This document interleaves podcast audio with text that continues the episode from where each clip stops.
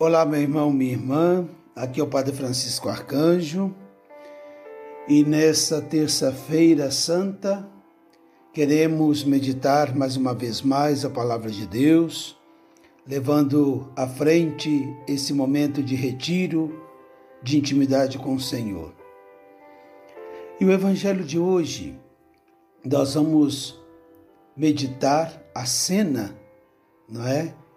Da última ceia de Jesus. Invoquemos, pois, o Espírito Santo de Deus, em nome do Pai, do Filho e do Espírito Santo. Amém.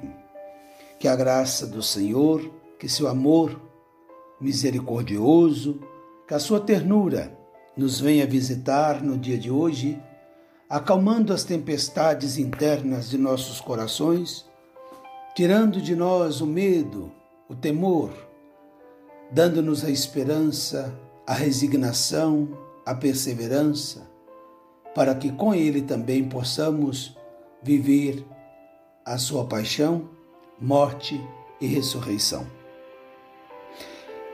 Como eu disse, o Evangelho de hoje vai nos trazer essa cena, Jesus à mesa com seus discípulos, e Jesus vai ter um sentimento vai estar profundamente comovido, né? Há um sentimento que invade o coração de nosso Senhor e ele vai dizer aos seus discípulos, né? Porque dentre vós um de vocês me entregará. E nesse momento começa a discussão, todos se olham, se perguntam, se questionam, né? Mas gostaria de deter aqui em três personagens, melhor dizendo, em quatro, não é? A primeira é de Pedro, que é impetuoso, que toma sempre a palavra, toma a frente. Pedro é o símbolo do pastor. E Pedro faz um sinal para o discípulo que estava ao lado de Jesus, que era o discípulo que Jesus amava, e que nós sabemos pela tradição que é São João. E esse discípulo vai encostar, se reencostar no peito do lado de Jesus, para perguntar, para sentir do coração de Jesus. É interessante que João aí é um símbolo da contemplação, né? Dos contemplativos, daqueles que se entregam na vida de oração. Para dizer que não é oposto Pedro e João, não é oposto o pastor do contemplativo. Eles se completam. Não há Pedro sem João e nem João sem Pedro. É dizer, não há pastor sem contemplação e nem contemplação sem o pastoreio.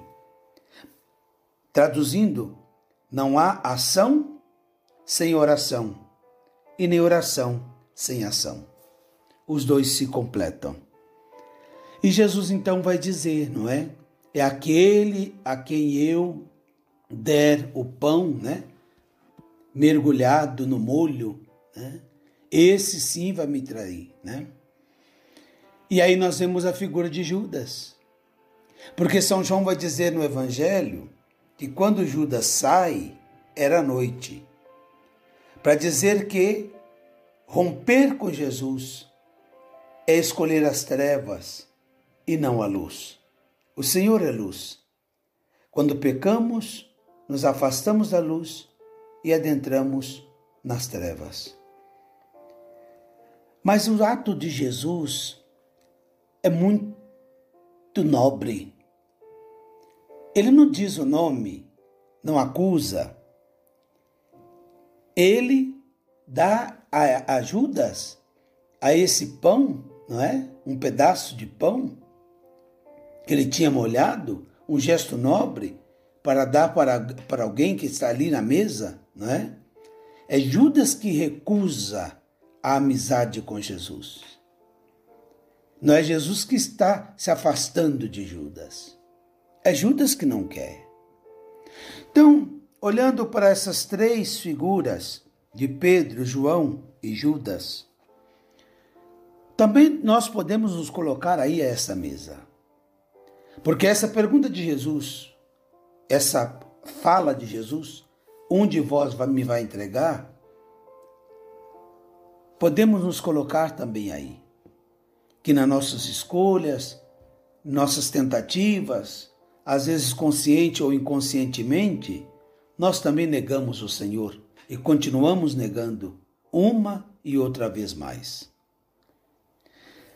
Mas a figura de Jesus é muito importante para esse momento, para que nós olhemos para ele. Olha, meu irmão, minha irmã, estamos falando de pessoas que estavam convivendo juntas, amigos, comendo juntos, fazendo a missão juntos, e não obstante a isso, há lugar para traição. E de um apóstolo, para dizer que esse mesmo mal, Satanás, que já tinha entrado em Judas, também pode entrar em nós. Ninguém está livre disso. Mas a maneira com que Jesus lida com isso é que nós devemos aprender. Poderia ele estar ali revoltado, poderia ter escorraçado Judas dali, ter dito tantas e tantas coisas, como às vezes nós fazemos com aqueles que erram conosco, que nos traem a confiança, que falam mal de nós por detrás. E a atitude de Jesus é outra. A atitude de Deus é outra. Deus utiliza até da nossa miséria para fazer valer e manifestar a sua glória. Por isso que quando Judas sai, Jesus vai dizer: Agora foi glorificado o Filho do Homem, e Deus foi glorificado nele. Só mesmo um Deus de amor e misericórdia é capaz de tirar glória e se glorificar na miséria, no erro e do pecado da pessoa humana. Isso por amor. Jesus vem nos ensinar que diante das traições, dos erros das pessoas, devemos fazer dessa queda momento de manifestar a glória de Deus. Sim, porque eu e você, todos nós, somos imagem e semelhança dele. E quando é que essa imagem e semelhança de Deus em nós fica mais evidente? Quando nós perdoamos. Perdoamos. Aí se manifesta com mais esplendor a filiação, a semelhança e a imagem de Deus que nós temos. Somos mais semelhantes a Ele quando nós perdoamos. E é isso que Jesus nos vai ensinar. Sabe por quê? Porque mesmo esse que tomou a palavra, Pedro, mais tarde vai negá-lo três vezes. Mas o mais importante não é dizer que Pedro negou. O mais importante é lembrar que ele negou, errou, mas se arrependeu e chorou profundamente o seu pecado, o seu erro, a sua negação. Então, meu querido irmão, minha querida irmã, todos nós estamos sentados a essa mesa e todos nós já fizemos a experiência, talvez de Pedro, talvez de João, talvez de Judas. Sim, mas o mais importante é que aprendamos do nosso Mestre como devemos atuar. Com dignidade, com honradez, mas, sobretudo, com misericórdia. Perdoar as ofensas recebidas. Ah, mas Jesus era Deus e homem, e eu sou só homem, comedor de arroz e feijão, não é assim que o povo fala? Quem perdoa é Deus, eu não perdoo ninguém. Quem sou eu para perdoar? Isso tudo é conversa fiada. Quem tem que perdoar é você que recebeu a ofensa. Não ponha na conta de Deus aquilo que você tem que pagar. Devemos pedir ao Senhor essa graça, se deverasmente queremos ser felizes. Eu tenho aprendido nesse curto tempo de vida porque me considero jovem, que é impossível ser feliz de verdade se a gente não perdoar. São tantas ofensas recebidas, são tantas calúnias, palavras malditas, tantas traições, que se pararmos isso, não viveremos, padeceremos na amargura da revolta, do ódio e da vingança. Lembre-se de que a vida vale muito mais e há mais amor em dar que receber, em perdoar do que odiar. O mundo está mergulhado de tanto ódio, de tantas rivalidades e intolerâncias.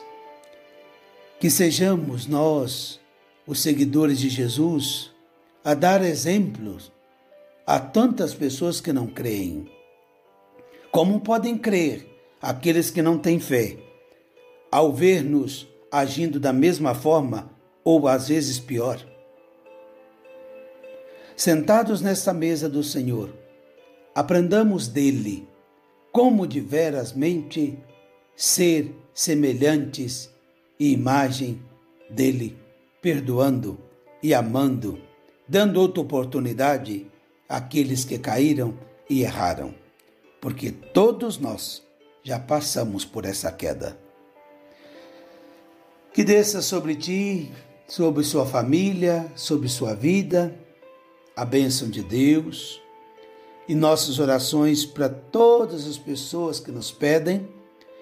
E hoje eu quero pedir as orações para o meu irmão Roberto de Fátima, que está internado na cidade de Betim, Minas Gerais. Confiando no amor de Deus, na graça de Deus e na pessoa do meu irmão que está hospitalizado quero também invocar essa bênção para todas as pessoas que estão padecendo com essa enfermidade tão dolorosa. Desça sobre vós a bênção de Deus que é Pai, Filho e Espírito Santo. Amém. E por favor, por favor, não deixe de rezar por mim, tá bom? Um beijo grande e até amanhã.